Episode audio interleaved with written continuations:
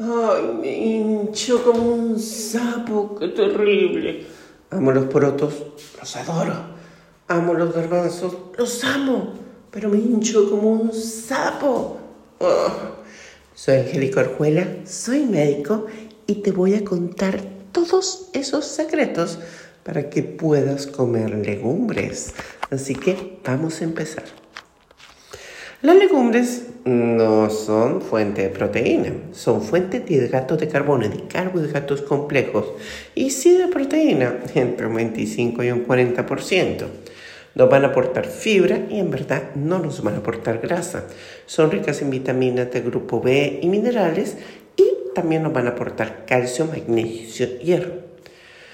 Una de las recomendaciones importantes es que se recomienda mezclar con alimentos ricos en vitamina C, como brócoli, perejil y sí con frutas cítricas, quizás terminando la comida. Pero, pero, pero, vamos a ver por qué no nos funciona bien las legumbres. Las bacterias que habitan en nuestro intestino se benefician de la fibra que nos aportan de las legumbres, pero, pero, pero, no se benefician de los hidratos de carbono difíciles de digerir. Las legumbres tienen oligosacáridos como la rafinosa, que es la principal, estaquiosa y verbascosa, que no, son no somos capaces de digerir porque no producemos esa enzima específica para hacer esa digestión. Al no poderla digerir bien, ¿qué es lo que sucede?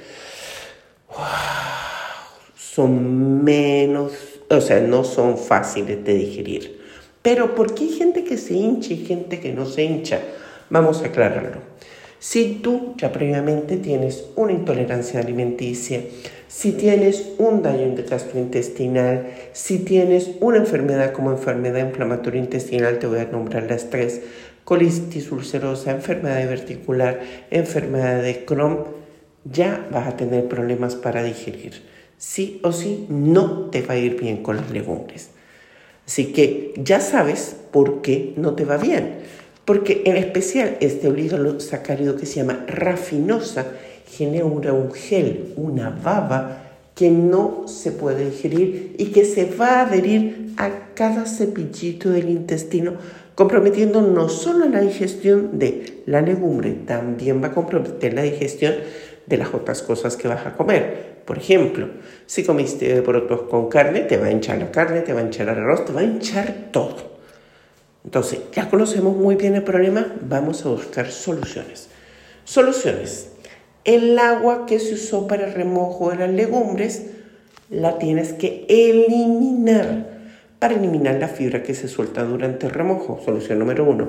Dos, Haz un remojo prolongado de más de 8 horas, idealmente de un día para otro, y haces dos cambios de agua. 3. No vas a cocinar las legumbres con el fuego más intenso que te quieras imaginar.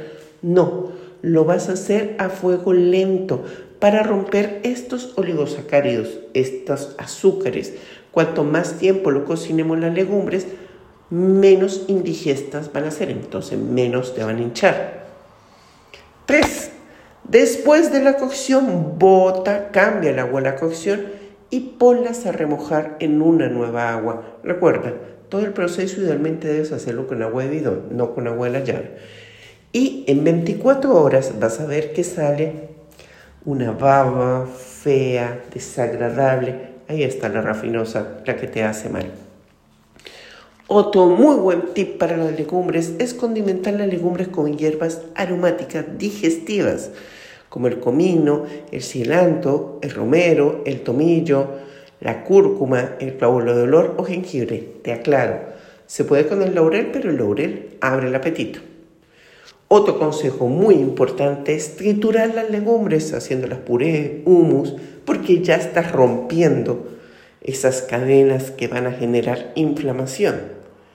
Y por otro lado, sin ser menos, pero menos importante,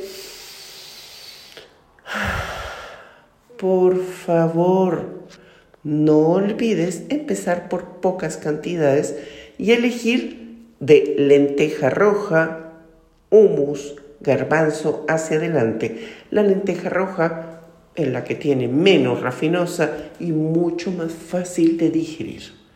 Así que es así de fácil. Si a pesar de eso hay inflamación, vamos a reforzar. Si a pesar de eso hay inflamación, hazte la idea que necesitas un diagnóstico médico por enfermedad inflamatoria intestinal, por sobrecrecimiento bacteriano, por problemas como gastritis, Helicobacter pylori, úlceras, reflujo, por intolerancia alimenticia o por intolerancia a la fructosa. Así que mm, ya tienes todos los tips para que las legumbres te funcionen y al mismo tiempo vas a tener un tip adicional porque si no te funcionan hay que buscar el diagnóstico correcto del problema que estás presentando. Soy Angélica Orjuela, soy médico y espero que este audio te haya entregado muchas, muchas soluciones.